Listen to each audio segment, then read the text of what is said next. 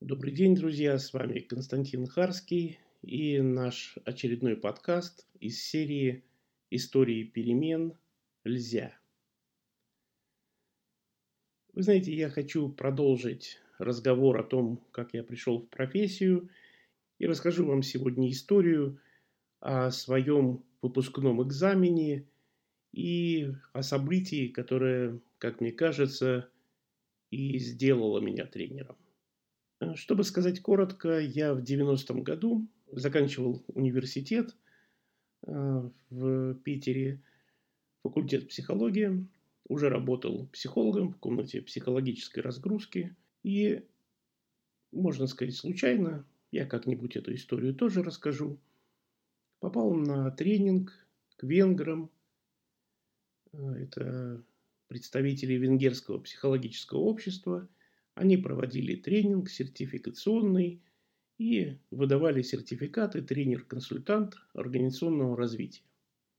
Этот сертификат я получил в октябре 90 -го года, 1990 -го года. Вот. И был выпускной экзамен. До того, как еще получил сертификат, конечно. Был выпускной экзамен, и экзамен проходил так. Группа состояла из 21 человека. Нас разделили на 7 групп по 3 тренера. И мы проводили трехдневный тренинг. Три дня. Наши тренеры сидели и смотрели, как мы проводим тренинги. А, в параллели было, может быть, две или три группы, и наши учителя заходили время от времени в аудиторию, садились, смотрели – до начала тренинга они сказали, что к нам ни по какому поводу не обращаться. Они говорят, если вдруг случится пожар, то мы сами его заметим и выйдем. А если мы не выйдем, то это значит был наш выбор. Вот мы так решили закончить жизнь. Ну, тренинг и тренинг. Нас в группе тренеров было трое, я и две женщины, и группа. Группа учащихся была приглашена с одного питерского предприятия одним из тренеров, с которым я вел тренинг, одной из женщин. Начался тренинг, впереди три дня. Мы поздоровались и предложили участникам группы коротко рассказать о себе. Ну, знаете, в начале тренинга ваши ожидания и опасения. А группа молчит. Ну, они сказали, как их зовут, но ни у кого нет никаких ни ожиданий, ни, три, ни опасений. Ну ладно, мы начали разбирать первую тему. Ну как разбирать?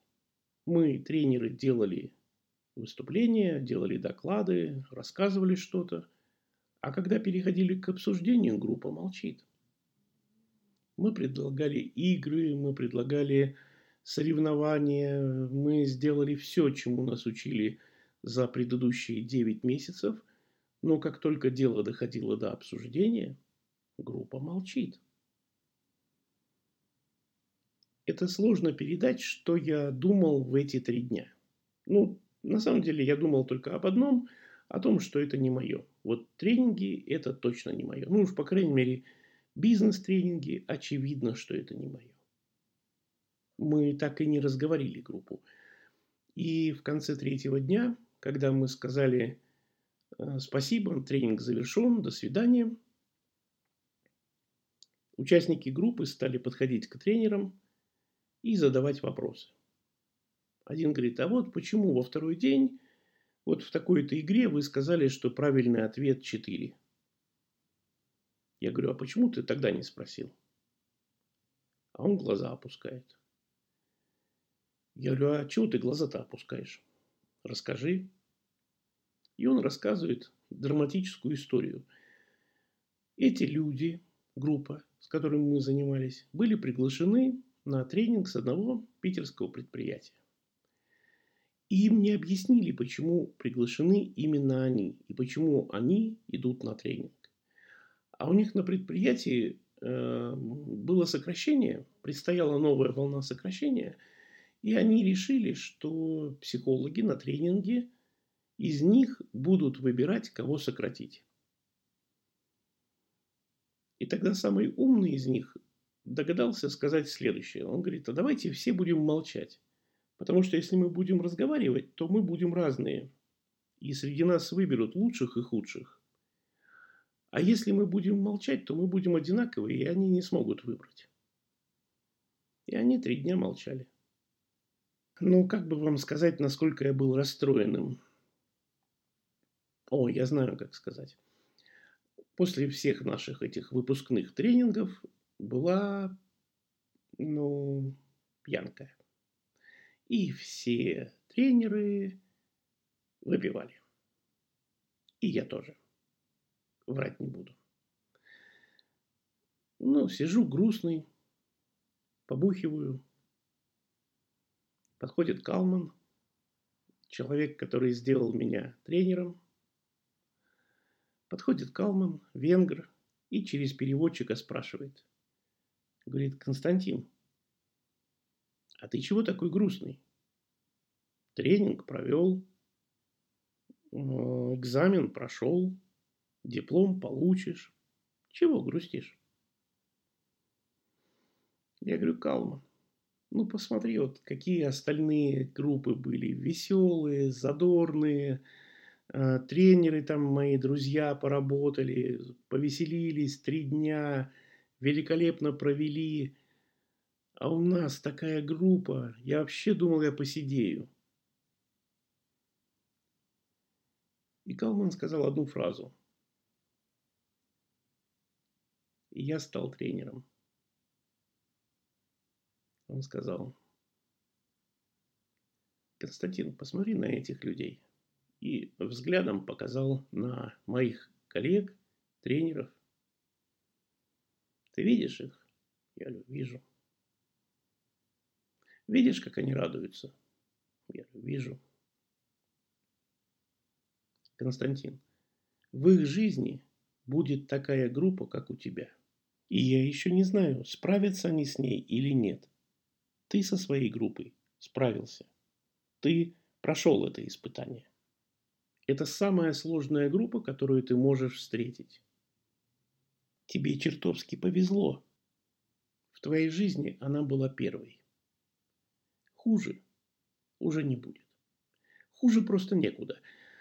И он говорит, когда мы смотрели, как вы бьетесь с этой группой и ничего не можете сделать, мы так переживали за вас, что вы не сможете довести тренинг до конца, но вы довели, вы все сделали правильно. Ну, конечно, надо было бы разобраться, почему они молчат. Но люди такие существа, они умными не рождаются, они умными становятся. В психологическом смысле это была самая сложная группа, которую можно только представить. И понимаешь, она у тебя первая. Дальше ничего подобного не будет. Я сказал, Калман, спасибо. Какой ты человек золотой. И поскольку дальше хуже уже просто не может групп, я стал тренером. И э, э, у меня очень особенное чувство, когда я слышу, как коллеги обсуждают трудная группа, нетрудная группа, сложная, несложная.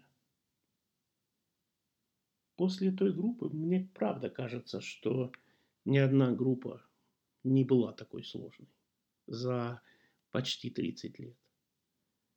А были очень интересные ситуации. Однажды я вышел делать доклад, выступление на сцену Кубанского народного хора. В аудитории ну, близко к тысяче человек в зале, в зрительном зале. Свет только на сцене, зал в полумраке, и зал еще немного, и в зале еще немного гомон, знаете, ну, люди еще не э, люди еще не уселись и нужно начинать. И я начал с истории. Я сказал, казаки, я тоже казак. и смотрю на мужчину в белой майке, который сидит напротив меня. Здоровый такой. Смотрю прямо ему в глаза. И он понимает, что у нас с ним типа диалог. И он говорит, да ладно, я ждал этого. Я знал, что он так скажет. Я говорю, точно. И у меня есть три доказательства тому, что я казак. Ну, тогда уже зал тут заинтересовался же, казаки все. Ну, донские, правда. Я говорю, первое доказательство – кровь. Если взять анализ, то по ДНК будет доказано, что есть кровь терского казачества. Ну, хорошо. Второй признак – мой чуб. Он у меня вьется генетически, чтобы из-под шапки торчать. Знаете, казаки носят черкески, и чуб у них торчит. Третий признак – у меня мировоззрение казака. И тогда кто-то из зала крикнул, что это такое? Я говорю, ну как же так? Мой дедушка, Павел Матвеевич, водил меня за руку, показывал на горы, на Машук, на Бештау, на гору Змейка, в ту сторону, где Эльбрус, и говорил, Костя, ты казак. А знаешь, что это значит? Я говорил, нет, дедушка, не знаю. Он говорит, запомни главную заповедь казака. Ты не должен работать. Я говорю, как же так, дедушка, почему? Он говорит, казак всегда должен быть отдохнутый. Потому что случись война, а ты усталый.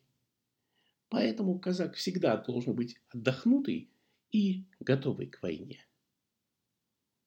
Ну, тогда уже аудитория зааплодировала и стала слушать. На самом деле, история про деда, который рассказывал мне о мировоззрении казака, вымышленная. Но звучит-то она как настоящая. И внимание эта аудитория она захватывает. И если вы поинтересуетесь, интернет у каждого под рукой. Мировоззрение казака такое и есть. Казак должен быть отдохнувший.